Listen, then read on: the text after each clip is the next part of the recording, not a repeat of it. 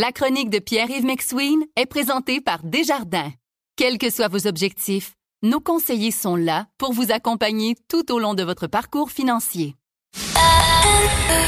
C'est 23. Voici la chronique économique de Pierre-Yves McSween. Salut Pierre. Salut Patrick. Bon, euh, Pierre Poilièvre euh, promet que s'il devient premier ministre du Canada, il va réformer la fiscalité canadienne. C'est un vaste programme. Je pense qu'il va avoir besoin de beaucoup de conseils de McKinsey. Oui, mais Patrick, sans même aller dans les firmes de consultation, Dire qu'il faut réformer la fiscalité canadienne ne veut pas dire que tu promets de le faire. c'est large. Non, mais pour vrai, moi, je te dis, c'est comme un chien à trois pattes. Un, la fiscalité au Canada, c'est en déséquilibre. C'est pas parfait. Puis, t'as une patte qui est je charge des impôts. Hein. J'ai une patte qui prend. J'ai une patte qui donne. Ça, c'est la patte qui t'envoie des allocations canadiennes pour enfants, des crédits d'impôt, puis de l'aide, puis des subventions. Mhm. Puis t'as une patte qui dépense.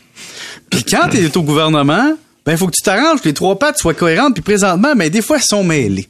Et donc si tu dis euh, faut réformer la fiscalité canadienne, s'il vous plaît, dire quelle patte tu touches et à qui. Parce que Patrick, c'est très difficile dans le monde fiscal de changer quelque chose parce que si tu coupes des impôts, ça va.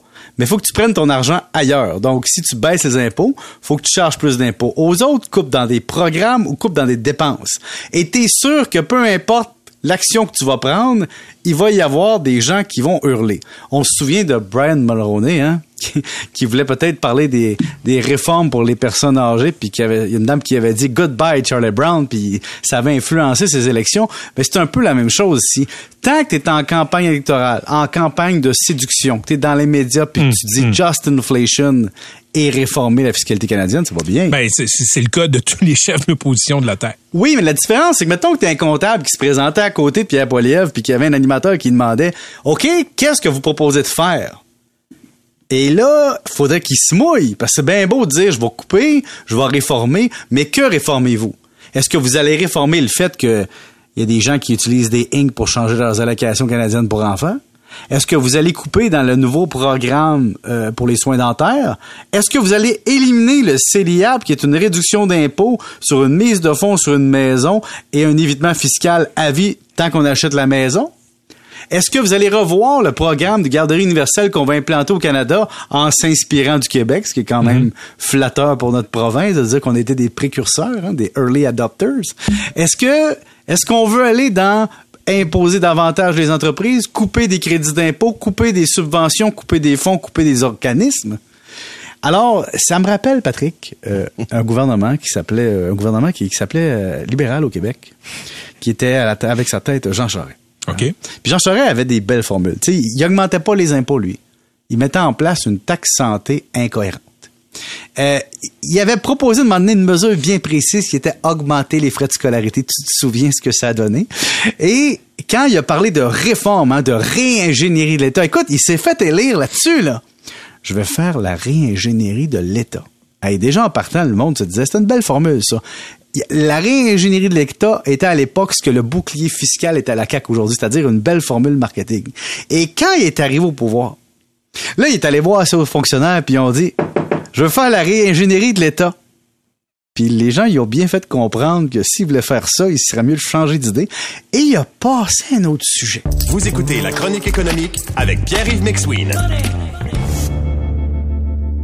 Ici Patrick Marcelet. Dans la deuxième saison de mon balado Relève-toi, je reçois des personnalités d'ici qui ont su se relever après de difficiles épreuves. Cette semaine, Patrick Marcelet reçoit Geneviève Rioux. Il y a tellement eu plus d'hommes qui m'ont tendu la main après ça que d'hommes qui m'ont fait mal dans ma vie. Je veux pas laisser les hommes qui blessent gagner. C'est pas supposé d'arriver une fois, encore moins deux fois. Qui garantit que ça arrivera pas une troisième fois? Relève-toi, disponible dans la section balado du site web de votre station Cogeco Média. Présenté par les Centres de prévention du suicide du Québec.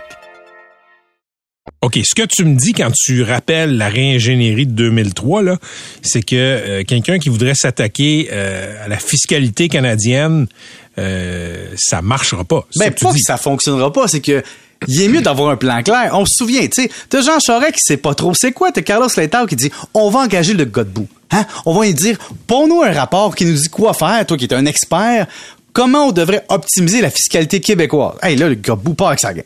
Là, il se met à analyser ça, tous les crédits d'impôt, toutes les déductions, l'imposition, puis il arrive avec des dizaines de recommandations. Moi, Patrick, j'ai lu ça comme une bible théorique incroyable de la révolution de l'État. Alors, j'ai lu ça, j'ai vu les j'ai vu les euh, les, les recommandations, je dis ben oui, on va les appliquer puis il avait bien dit faut les appliquer toutes ou pas pantoute, la fiscalité c'est un tout. Et c'est drôle, c'est jamais arrivé. Euh, Il y a une grosse tablette au gouvernement, là. On a payé de l'argent. Ça a dû coûter une fortune, ce rapport-là. J'en ai une copie avec moi, Patrick. Je sais pas si tu l'entends, là. C'est beaucoup de pages. Ça, c'est un autre livre, mais c'est l'équivalent, OK? Et ce rapport-là n'a jamais été utilisé. On l'a présenté, on a parlé, on l'a vanté. Puis comme la réingénierie de l'État, c'était leur rejoindre la tablette. Pourquoi? Parce que c'est facile en campagne électorale de dire que tu vas t'attaquer à quelque chose, puis que c'est peut-être bien valorisé, puis il y a peut-être une logique derrière. Mais quand c'est le temps que les babines suivent les bottines, ou que les bottines suivent les babines, plutôt, ben, C'est- C'est là que t'appelles McKinsey. ben, c'est là que t'appelles McKenzie. Eux engagent les films comptables. Ils disent, ben là, il faudrait que tu fasses ça, ça, ça. Puis là, tu dis, ouais, mais politiquement, ça va être difficile à vendre. On va parler du Bitcoin. Tu comprends? On va ailleurs. Donc, Il, moi, il en parle plus beaucoup du Bitcoin, M. Poliev. ben, il va en reparler quand il va, là, il augmente un petit peu, là. Là, ça fait du bien, là. Les crypto bros recommencent à me réécrire pour dire depuis janvier, ça va mieux. Mais, effectivement, sais, si M. Poiliev allait aujourd'hui s'acheter un shawarma avec ses bitcoins, il aurait soit un demi-shawarma ou il serait végétarien ou, ou la viande. ou juste les frites. Euh. OK, parle-nous de l'inflation, ça. Bonne nouvelle. Ben, ça semble se stabiliser. Ben, je dis bonne nouvelle, Patrick. L'inflation, c'est un calcul, OK? Puis l'évolution de l'inflation, c'est en fonction de l'année d'avant. Et comme on avance, puis qu'on compare décembre à décembre, on est d'accord un moment donné, si les prix ont augmenté l'année d'avant, soit en 2021, c'est sûr que de décembre 2022 à décembre 2021, ça devrait mathématiquement s'améliorer. Et c'est ce qu'on remarque, là. On passe de 6,8 en novembre à 6,3 en décembre. Je, te, par- je te comparais ça à Félix Leclerc. Ah, C'est un petit bonheur du quotidien qu'on ramasse comme ça. Non, mais c'est un petit bonheur qu'on a ramassé aujourd'hui.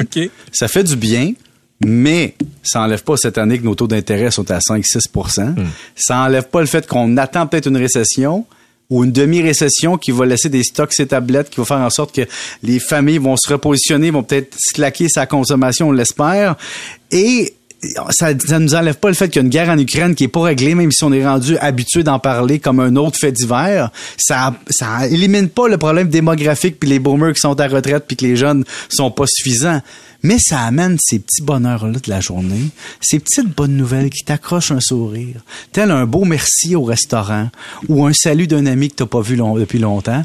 Ben, une évolution de l'inflation vers un peu plus bas, ça, ça fait du bien, tu trouves pas? un, un peu comme ta chronique, qui est un bonheur auditif pour les auditeurs à 17h30 euh, du lundi au jeudi. Mon Dieu, avec des effets sonores, évidemment. évidemment.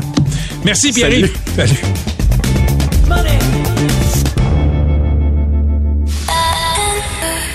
C'est 23. Recule un peu, recule, recule. Stationner en parallèle, ça devrait être simple. OK, crampe en masse, en masse. Crampe, crampe, crampe! Faire et suivre une réclamation rapidement sur l'appli Bel Air Direct, ça, c'est simple. OK, des crampes. Bel Air Direct, l'assurance simplifiée.